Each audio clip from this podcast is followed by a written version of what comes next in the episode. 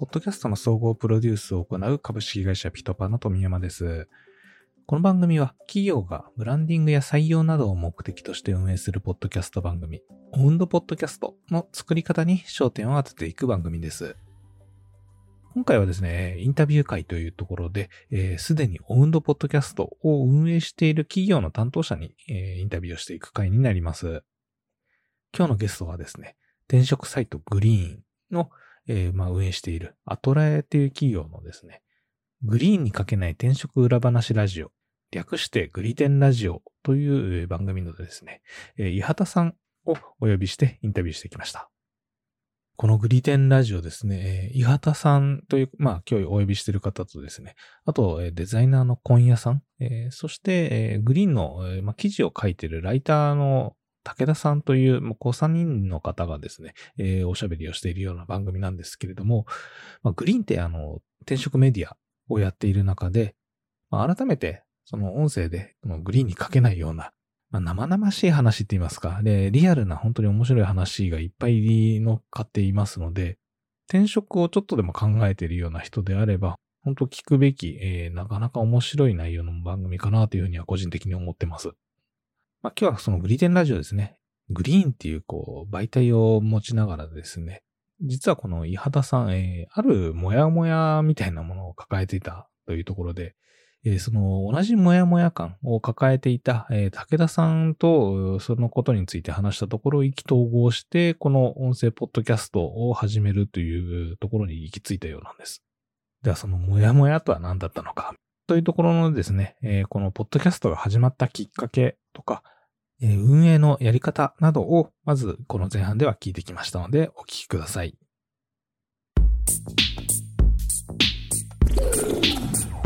ボウンドポッドキャストインタビュー。ちょっといろいろ聞かさせていただきたいなと思うんですけど、まず、あの、伊畑さんのご紹介とかから始めたいなと思いまして、簡単にですね、あの、グリーンさん、えー、まあ、すごい転職サイトで有名だと思うんですけれども、えー、まあ、グリーンさんの簡単な事業紹介と、あと、伊畑さんの、えっ、ー、と、自己紹介っていうんですかね。まあ、社内での役割だったり、このポッドキャストを今作ってると思うんですけれども、どういうふうな立ち位置なのかとかっていうのを軽く教えていただければ助かります。はい、ありがとうございます。えっと、グリーンというふうな事業なんですけど、えっと、IT ウェブ業界に強い転職アプリグリーンというふうな、あの、形で、えっと、運営させていただいております。えっと、その名の通りですね、あの、IT ウェブ業界の企業さんにかなり多く、あの、ご利用いただいているような、成功報酬型の転職サイト、まあ、転職アプリっていうふうな形でやらせていただいております。あの、まあ、採用が決まった後に、あの、企業様から報酬をいただくっていうふうな形の、そういった形の、あの、ビジネスモデルでやらせていただいている求人サイトですね。はい。で、えっと、ユーザーの方には、あの、転職をカジュアルにっていうふうなテーマで、あの、ユーザー体験を作っていまして、まあ、あの、実際に応募をする前に一旦カジュアル面談みたいな形で話して、理解した後に応募に進んだりとか、あとは、まあ、あの、他の同様のサービスよりも結構その写真というかビジュアル情報をかなり重視してたりするので、雰囲気だったりとかそういうものも確認した上で、あの、選考に進めるような転職アプリというような形でやらせていただいております。もともとは、あの、ソフトウェアエンジニアさんだったりとか、UI、UX デザイナーさんが中心のサービスだったんですけど、今は結構ビジネスサイドのあの、プロジェクトマネージャーの方だったりとか、結構いろんな職種の方にご利用いただいている、そんな感じのサービスでございます。うんうん、確かに。ありがとうございます。その中で、まあ、岩畑さんは、えー、まあ、今、えっ、ー、と、グリーンさん、アトラエさんの中ではどういう、えー、立ち位置のポジションなんですかね？はい。えっ、ー、と、僕はですね、アトラエというふうな会社は、えっ、と、10年、11年前くらいに、あの、新卒採用で入社をしまして、で、ほぼ入社1年目からずっとやってるので、なんだかんだで10年以上ずっとあの、グリーンというふうな事業に関わっております。で、役割としては、えっと、マーケティング全般っていう形、あの、かなり、あの、広い感じになっちゃうんですけど、はい。まあ、あの、グリーンのを、あの、世の中に知っていただくためであったりとか、もっとその体験価値を向上させるための動き全般に結構広く関わっているそんな感じの役割形なんですね。ああ、はい、でもそうですよ。10、10年以上も結構こう、グリーンさんって10年前から言うと、めちゃめちゃ今伸びているっていう印象があるんですけども。はい。ありがたいことに。はい。そこを全部体感してるっていうのはすごいですよね。ポッドキャストも、なんかその、マーケの一環とかそういう形なんですかね。いや、ポッドキャストで言うとですね、この音声コンテンツに関してはもうちょっとなんていうか、あの、ビジネス、ビジネスした感じというよりは、結構個人的な課題意識みたいなとこから始まったものでして、はいはいはい。なんでかもちろんあの、お仕事の中でやらせていただいてるんですけど、結構その、なんでしょうね、本当個人の思いによったというか、あまりその数値的な成果を問わない形でやらせていただいているような感じですね。一応会社の公式で言いますか、あの会社から OK もらってっていうような形でやられてる。そうですね。今でこそそうですね。ああ、今、は初めはちょっと違ったんですかね？初めはもうちょっとなんかアングラな感じでああ、そうだやっんです、ね。ったてたりしましたね。ええ番組の中でも、えーちょっと語られてたところもあると思うんですけど、改めてその、ポッドキャストをやってみようっていうふうに始まったきっかけっていうところみたいなのをちょっとお聞かせいただきたい。はい。はい。えっ、とですね、もともとのなんか目的意識というか課題意識みたいなところで言いますと、あの、我々、まあ、あの、求人アプリというか転職サイトを運営してて、まあ、転職のサービス全般そうなんですけど、基本的にやっぱりマッチングがお仕事なんですよね。はい。その求職者の方と企業の方のあのマッチングのその場を作る、場を演出するっていうのが仕事なんですけど、なんていうか、結構そのサービスの中でお伝えできないことが数多くあったりするんですよね。なんというか、あまりこの我々の価値観を伝えるような場がなくて、あの僕らやってる番組の名前、グリーンかけない転職裏話ラジオ、略してグリテンラジオっていうような形でやらせていただいてるんですけど、その名の通り書けないことがすごくいっぱいあるんだけど、その、なんでしょうね、伝えたいことが伝えられないので、それはグリーンとはちょっと別の場所で何らかその、お伝えする手段が欲しいなというのが結構個人的な課題感としてあったですよね。特になんかその思いの部分で、思いというのは僕らのそのサービス運営にかけている思いだったり、僕らが大事にしたいと思っていることだったりとか、あとは僕らのそのサービスを使っていただいている企業さん、企業さんの魅力を紹介するというふうなあの役割もあったりするんですけど、その企業さんの魅力伝えるってやっぱすごく難しいというか、なんでしょうね。文章でパッと書いてお伝えできるようなものじゃなかったりするんですよ。で、この企業さんめっちゃいい企業さんなのに全然伝わってないなみたいな、そういうモヤモヤ感とかも結構あって、そのグリーンが僕ら、グリーンの中で僕らがそれうまくできてないという問題意識だったりとか伝えたいっていう我々なりの思いだったりとかっていう結構その思いの部分をお話しする機会がなくてそれが欲しいなっていうのと、あともう一つは、なんかその、なんでしょう、この転職だったり求人にまつわるこの業界って、なんとなく本音と建前のダブルスタンダードがあるなっていう感覚がまあずっとあって、はい。みんなすごく建前の話をしている感覚があるんですよね。うん、うん。でで、みんなしかもそれに気づいているっていう、なんかすごく不思議な空気感があるなっていうのはずっと長く関わっていて、あって、で、あえてそれに関してちゃんとその本音を伝える、まあ、僕らのサービス運営の一個の思いとして誠実であるっていうことだったりとか、嘘をつかないっていうことだったりとかっていうのが結構カルチャーとして強くあって、僕個人としてもその価値観をすごく強く持っていたので、なので、ちゃんとその、みんなが知りたい本音とか、その実態とか、まあ、誰かを傷つけない形でではありますけど、そういうふうな本音がちゃんと語られるような場所っていうのを何らか作りたいなっていうのが結構課題意識としてあって、そこから出てきたっていう感じですね。ああ、そうですよね。なんかあの、僕も結構、あの、最近のエピソードをいろいろ聞かさせていただいたんですけれども、あの、量子コンピューターのキュナシスさんの会社とか、あなかなか、あの、小難しい会話を聞いて いいや、でもなんか、あの会社さんとか、あと、まあ、令和トラベルさんとか、はいはい。近だとあの、鹿児島で、ええあまあちょっと、うんアンクさんです。ね。はい。ええ。のあの会社の紹介とか、なんでしょう、すごいなっていうなのいや、すごいですよね。ええがすごい伝わってきて、これ、そのやっぱ文章で書いてるだけだと、この思いってなかなか伝わりづらいなっていうところはあったんですけれども。そうなんですよね。っていうのを僕個人が実はあの課題意識として持ってて、で、それを社内でいろんな人に言ってたんですよ。なんか、こういうことを、あの、なんかこういう問題意識あるんだよね、みたいなこと言ってたら、グリーンってあの、企業さんからあの掲載させてほしいですっていうふうなご依頼いただいたときに、あの、ライターさん、グリーンからあの、ライターの方をに行っていただいて、その方に取材いただくって形にしてるんですけど、そのライターの方で同じことを言ってる人がいて、だったらこれ一緒にやったらいいじゃないですか、みたいな感じでつないでもらえて、で、意気投合してずっと一緒にやってるっていう、そんな感じの経緯でした。はい。まあ、あの、ホストで出ていられる武田さんが、あ武田さんうんはいがその方だったんですね。そうなんです。はい。武田さんもすごいお話が上手って言いますか？あの上手ですよかね、本当に。語る内容がすごい引き込まれますもんね、本当に。そうですね。なんか、話すお仕事されてたのかなっていうくらい、なんか、すごくよく上手に話されるんで、はい。すごいリスペクトしてます、僕は。そうですよね。いや、はいなんか聞いてたら武田さんの言う会社だったら間違いないなっていうのだんだん気になってきますからね。そうなんですよね。ええこれでも番組としては、じゃあそういった求職者の方に実は聞いてもらいたいなっていうようなそういうイメージなんですかね、やっぱり。あええいや、それで言うとですね、あの、結構求職者の方もそうですし、企業さんの方にも聞いていただきたいなっていう思いもあって、結構その両者に聞いてほしいなっていう形でやってたりはします。っていうのも、やっぱりそのマッチングなので、互いがどういうことを考えてるのかっていうのを、あの、た互いに知ることがすごく大事だなと思っていて、採用課題とかの話もしたりするんですけど、ぶっちゃけ企業側からしたらこうですよね、みたいなのを間接的にその求職者の方に知っていただくと、あなるほど、彼らはそういうふうな思惑があってとか、そういうふうな思いがあってこういうことしてくれてたんだな、みたいなのが分かったりするので、やっぱりそのマッチングする立場としてのなんか感覚は結構強くあったりはしますね。うんうんうんうんはいうん別にお金をいただいて、えー、まあ、売りの方だとお金いただいて多分記事って掲載すると思うんですけども、このポッドキャストは別にそうではなくて、本当にいいなって思った企業さんを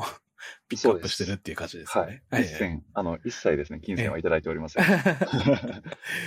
たまになんかありがたいことに、あの、出させてほしいっていうのを企業さんから依頼いただくようなことがあって、これなんかあの、その広告メニューとしてあるんですかみたいなことを聞きいただくこともあるんですけど、あの、本当一切やってなくて、ただその代わりに我々が本当に話したいことを話す場として 割り切ってやってるっていうああ、そうですよね。感じですね。はい。あの依頼いただいても必ずしも話さないかったりするので、なんか確かに聞いていて、そういう感じがすごいするなと思っていて、売り物にもすごいできるメディアだけど、これ売り物にしたら価値下がるなっていう、なんかそんな感じがしたんですよね。そうなんですよね。やっぱりその、ちゃんと本音で話すっていうことを大事にしたいので、ええそうなんですよね。ただまあ、あの紹介する企業さんとか、他のその採用現場で起こっていることとかっていうのが、すごいリアルに伝わってきて、あの個人的にはめちゃめちゃ参考になる番組だなと思って、今、実はいやありがとうございます。過去回から聞かさせていただいている感じですね。いやー、ありがとうございます。毎回毎回手作業でやっております。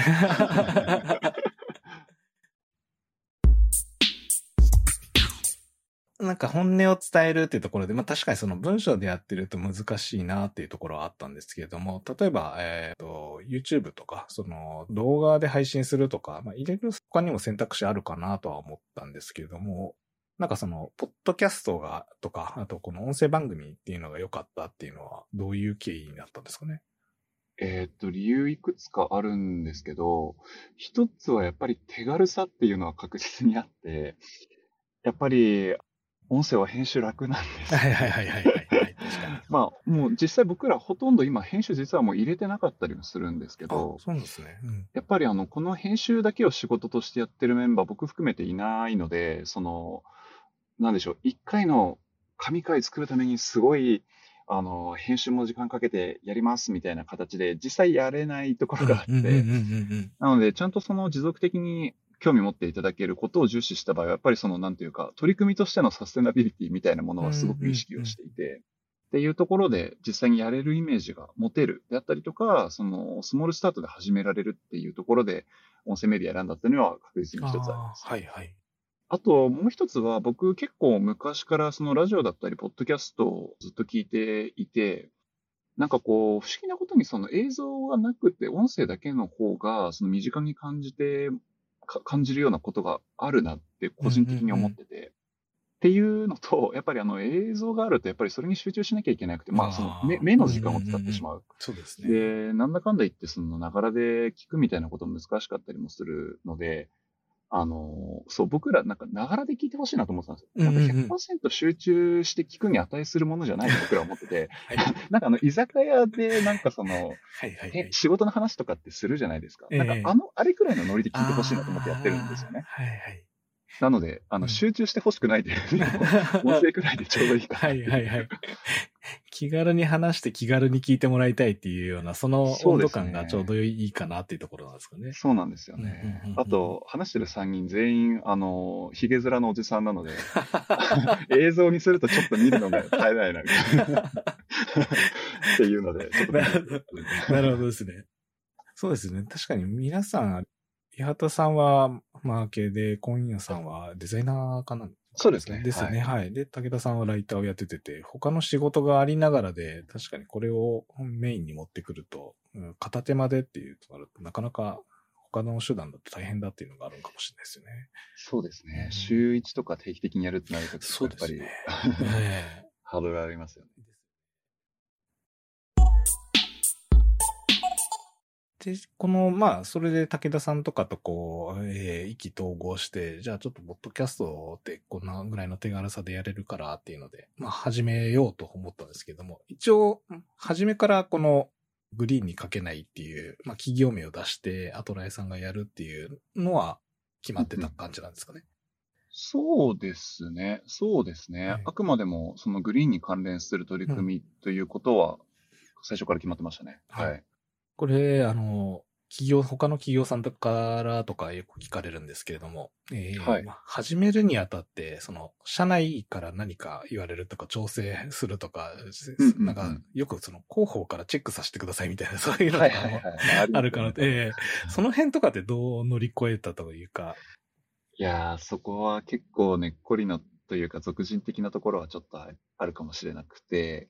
まず一番最初で言うとですね、あの特にこの取り組みの意義とかは、そんなに、あの、一応説明はしましたけど、こういうことやりたいと思ってますっていうのは、その事業部内のなんか全体ミーティングみたいな場で、あの、話しましたけど、まあみんなポカーンなんですよ。あ、はいはいはい。な、い、い、いはつさん何言ってんだっていう感じのリアクションで一応共有だけはしましたと。で、えっと、まあ実際にやるってなると、まあいくつかいろんな経費というか、あの、コストがかかるところもあったりはして、一応その許可は取るんですよね。中の上長に当たるメンバー。で、一応意義とか説明した上で、一応こういうふうな形でやりたいと思ってます。ただその事業成果、あの、実利的なリターンというか、そういうことに関しては基本的には、すぐに出ない想定でやりたいと思っていて、それでも、なお僕はこれをやるべきだと思っているし、やる意思がありますというのを伝えて、で、費用はかかりますと。で、もしこれあの事業部で受け入れられないということであれば、僕は自腹切ってでもやるつもりなので、やりますっていう、止めてもやりますよみたいな感じで結構強引に通したところはあったりします。で、広報チェックみたいなところは一瞬ちょっと話は出たんですけど、あんまりその厳密にやってないですかね。やった方がいいって話はなくはないですけど、まあ結構そこの意識もともとかなり持ってるメンバーだったりはするのと、あの、まあなんか本当にまずいことありそうだなみたいなのがあったら、例えばまああの、インサイダー情報とか。話しちゃったら一応上場企業なのでダメなので、みたいなところはまあカットするみたいな形で対応してるっていう感じですね。あとはまああの社社内文化として結構その自主性を重んじるところがあのベースとして結構あったりはするので、なんかこのルールでガチガチみたいなカルチャーじゃないんですよ。っっていうところはかなりなんかやりやすさというかあの後押しになってるなっうんうん。てところはありますね。ああ。ある意味、八幡さんがそこまで言うのであれば、みたいな、まあ、やってみなよぐらいな、そんなカルチャーからも入ってるっていうのもあるんですかね。はいまあ一旦やらせてみるかみたうんうんいな感じうんうん感じですね。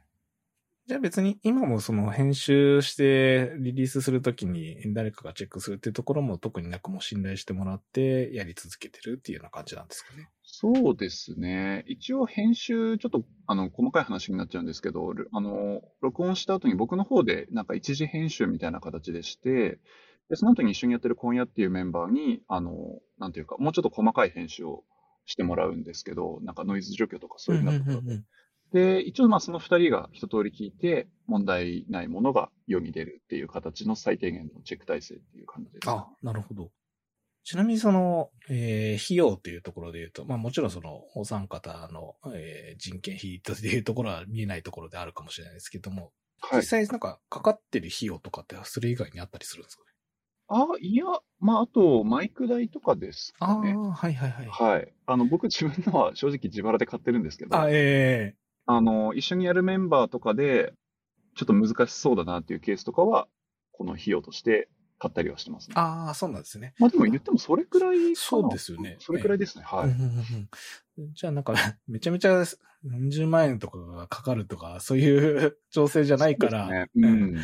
まあ機材代ぐらいですけれど、みたいな、そんな感じだったんですかね。そうですね。あははははありがとうございます。ちょっと、あの話変わりまして、えっ、と、番組の中身についてちょっといろいろ聞きたいなと思うんですけれども、まあ、3人でホスト、えーされていると思うんですけれども、なんとなくその、今夜さんは途中から入られたんでしたあそうそうなんですよ。そうですよね。はい一番最初僕と武田さんの二人で。あそう、そうですよね。ええはい。二人よりも三人の方がいいなとか、なんかそういうのとかってあったりします？いや、そうですね。ええあの、おっしゃる通り3人の方がいいなっていう結論になったんですよ。っていうのも一番最初2人でやらせていただいてた時に、なんでしょうね。やっぱりあの、2人って余白がないなっていうのを収録しながら、あの、編集しながらちょっと思ったことがあって、やっぱあの、収録していて2人だけってなると、まあなんかちょっとした緊張感があるんですよね。そのああ、はい、会話のキャッチボールを自分が止めてはいけないってうんうんいううん。緊張感があって、なんかちょっとカジュアルな形でやるというコンセプトのはずなのに若干張り詰めた空気を自分で感じたっていうのが一つと、あとはパーソナリティ的に、あの、僕も武田さんもなんていうか真面目なんですよ。ああ、なるほど。真面目なので、結構、なんでしょうね。まあ、興味深い話ではあるかもしれないんだけど、聞いてて疲れる話になる感じを僕がちょっと感じ取って、なので、まあ、なんていうか、スパイスと言いますか、あの、ちょっと変わったことを言う、変なことを言う人が 一人いた方が、ええ。あの、トータルとして聞きやすいかもなっていうところで、はい、そういうおじさんに当たる今夜さんが社内にしていて、ええ。頼んだっていう感じです。どんな風にして頼んだ感じなんですか？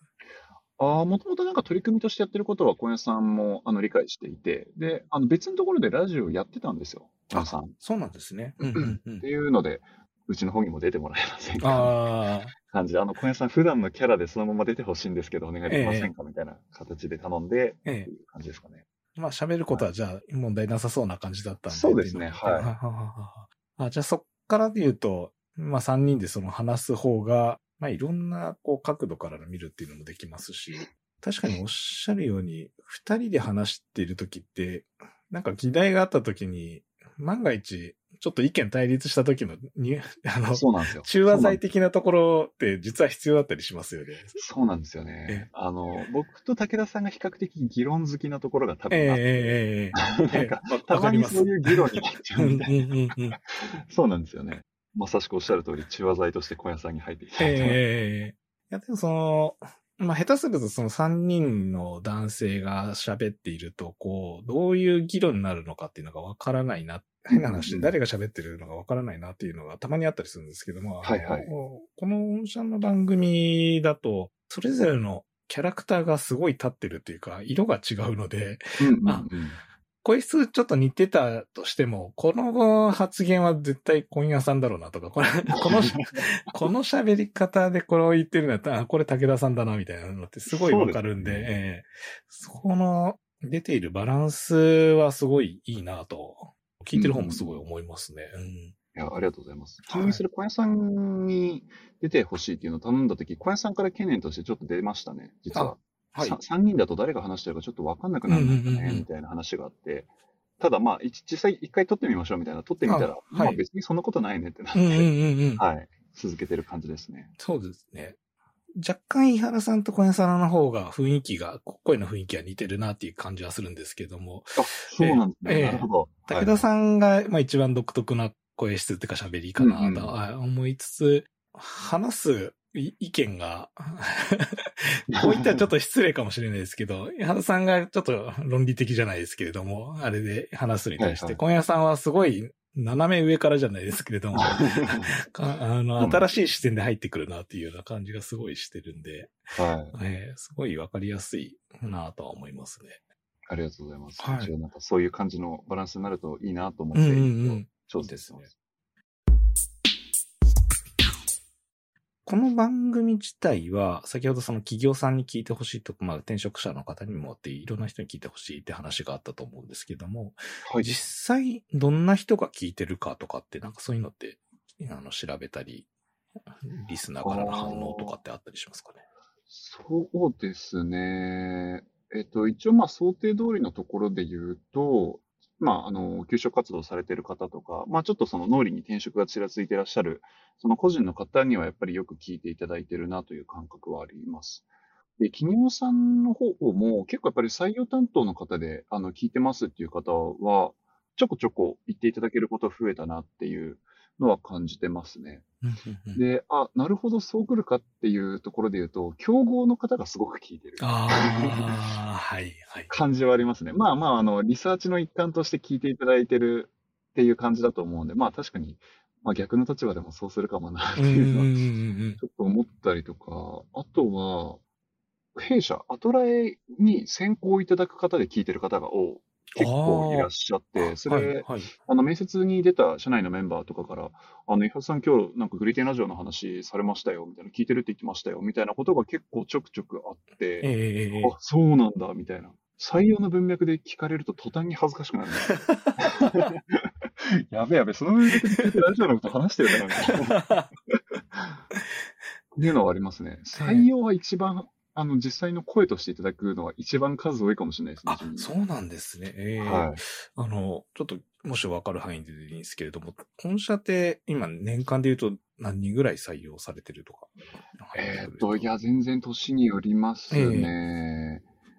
まあ、でも、あの、数十人毎年っていう規模感ではないですね。まだ正社員で100名前後くらいの会社なんですけど、はいはい。まあ、多くて10人前後とか、それくらいとかですね。あ、でもその中でも聞いてるっていうう声があるってことは結構な率 な感じしますね。そうですね。ちょっと順番わかんないですけどね。ええ先にあの選考に乗って調べてたら、なんか、ああ、はい。ポッドキャストやってるからっていうケースもあれば、聞いてて興味持っていただいた、会社に結果的に興味持っていただいたっていうケースもちょこちょこあったりすはい、るので、はい、はい。うん、いや、わかんないもんだなって思ってますね。ああ、本当ですね。うん、なんかその辺、実際聞いてた人とかに会ったり、えー話したりとかってあります？えっ、と、たまたまお会いしてっていうケースしか今のところないです。ああ、なんはいか、。あの、聞いてますっていうふうに。そうですね。なんか、なんか全然別の文脈で会った時に、あ、実はラジオ聞いてますっていうのを言われる感じですかね。ええマジですかっていう。実際採用のなんか選考のあれにも役立ってたりするんですかね。こんな雰囲気の会社なんだっていうのは、なんかすごいすごわかりやすい感じはあるんですけれども。そうですね。あると思いますね。うんうんうん全然正直そこは狙ってなかったんですけど、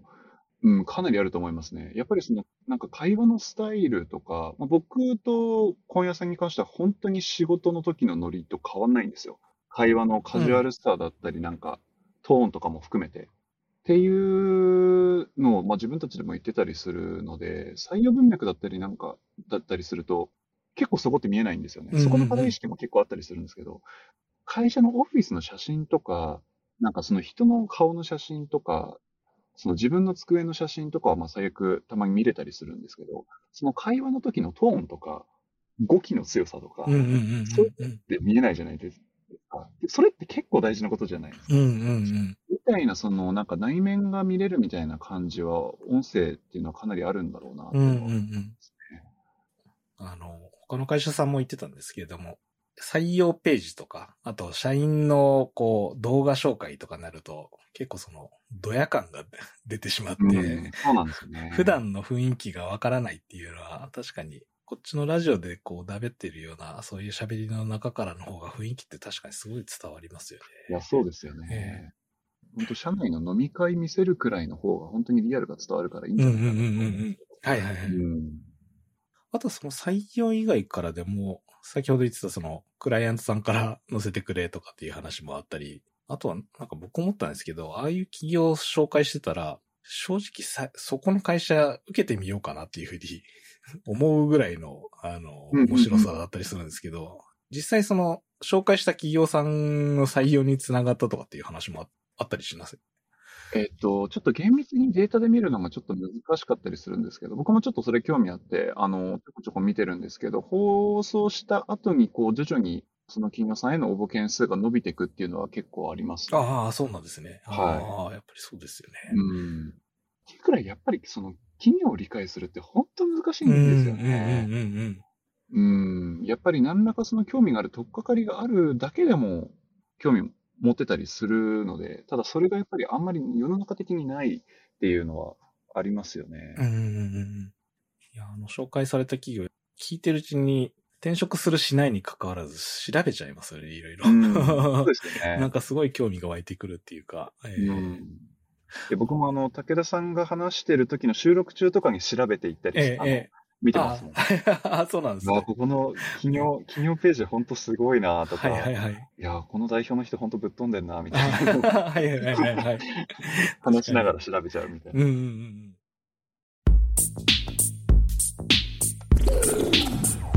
オウンドポッドキャストインタビュー。えーこの前半ではですね、まあ、きっかけのところをいろいろ聞いてきたんですけれども、まあ、メディアの中でこう表現している内容って、やっぱり本音と建前があるなと発表している内容にですね。ただ、まあこう、もやもやしているところで言うと、その本音の部分、建前の部分っていうのはやっぱりいろいろ書きやすいところはあるんですけれども、本音の部分ってなかなかこう、文章だと表しにくいと。えー変な言い方になってしまうと、まあ、例えば炎上リスクとか、あるいは見る人を不快にさせてしまう気持ちがあるっていうところもやっぱりあるのかなと思うんですけれども、その本音の部分を、えーきちんと伝えるというところでいろいろ探ってった結果、まあ、音声がいいんじゃないかというところで、このグリテンラジオ、始まったっていう経緯でしたね。これ海外の調査なんですけれども、確かにその嘘を見抜くっていうところで、新聞とラジオとテレビで、えー同じこうフェイクニュースを流したところ、嘘だっていうふうに見破った率が高かったのって、実はラジオが一番嘘を見抜く率って高かったらしいんですよね。で、ついで新聞で、一番実は嘘見抜けなかったのが映像もついているようなあのテレビだったっていうところが、えーあったらしくてですね。まあこの本当のうー何を話したいか、ちゃんと伝えたいか、まあ、建前だけじゃなくて本音で話せるのというと、まあ、科学的にも結構その音声で伝えるっていうのは、えー理にかなってるんじゃないかなというふうにえ思います。まあ、あとはその面白い発見としては、3人のホストの話ですね。結構そのホストの問題って、えーいっぱい、えーよくあるんですよね。えーまあ、喋るところの、まあ、スキルだったり情熱だったりみたいなところもやっぱりあるんですけれども、最終的にそのホストが楽しく喋ってる、喋ることができるかっていうのって非常に大事でして、まあ、先ほども言ったようなその本音の部分をちゃんと伝えるためには楽しく飾らずにこうおしゃべりができてるかっていうところが、まあ結果そのポッドキャストの中では非常に重要な部分になってくるというところで、まあ、それに対してハードルがある場合、まあ、よくあるのがそのホストを変えるとか、まあメンバーを変えるみたいな、まあ、というのが、えー解決策だったりはするんですけれども、まあ、変えるのではなくて、えーそこに人を加えるという、まあ、このエッセンスですね。このアプローチ、本当に、えーちょっと目,、まあ、目から鱗が出るような、えアプローチだなというふうに思いました。確かにその3人で話すと、こう、誰が喋ってるかわかんないみたいな話もあるかなとは思うんですけれども、もうこの3人のバランスっていうんですかね、性格みたいなものがきちっと分かれていればそうでもないのかなと、自分の経験も振り返ってみると、結構仲いい友達って3人組が多かったなというふうに 記憶があるんですけれども、まあ役割、役割っていうか立ち位置としては、一人はこう、真面目なタイプだけれども、よく取り仕切ってくれる人間。あとは、論理的にちゃんと真面目に語る人間と、もう一人がそれを崩すみたいな役。なんかそんな3人組が非常に個人的には多い組み合わせだなというふうに思っていまして、まあこれはいろんなパターンがあると思います。なんかこういう3人の組み合わせ、えー息が合う3人ですね、みたいな、あのカップル診断みたいなやつってないんですかね。相性抜群です、みたいな。なんかそういう組み合わせがあると、このホストも組みやすいなというふうには思いましたが、ちょっと余談になりましたが、この3人に増やすっていうところの対処法っていうのは本当に勉強になりました。後半ではですね、このグリテンラジオの番組の作り方についていろいろ聞いてきておりますので、よろしければ引き続きお聞きください。えーエンディングです、この番組は、ポッドキャストの総合プロデュースを行う株式会社ピトパが、企業が採用などを目的として運営するポッドキャスト番組、オウンドポッドキャストの作り方に焦点を当てている番組です。今回のようにですね、インタビューさせていただける企業様がございましたら、えお気軽にご連絡ください。また、ポッドキャスト番組を制作したいとお悩みの場合もぜひご相談いただければと思います。各種お問い合わせについては番組やエピソードの概要欄のリンク、もしくはピトパのホームページからお問い合わせください。それではまた後編で。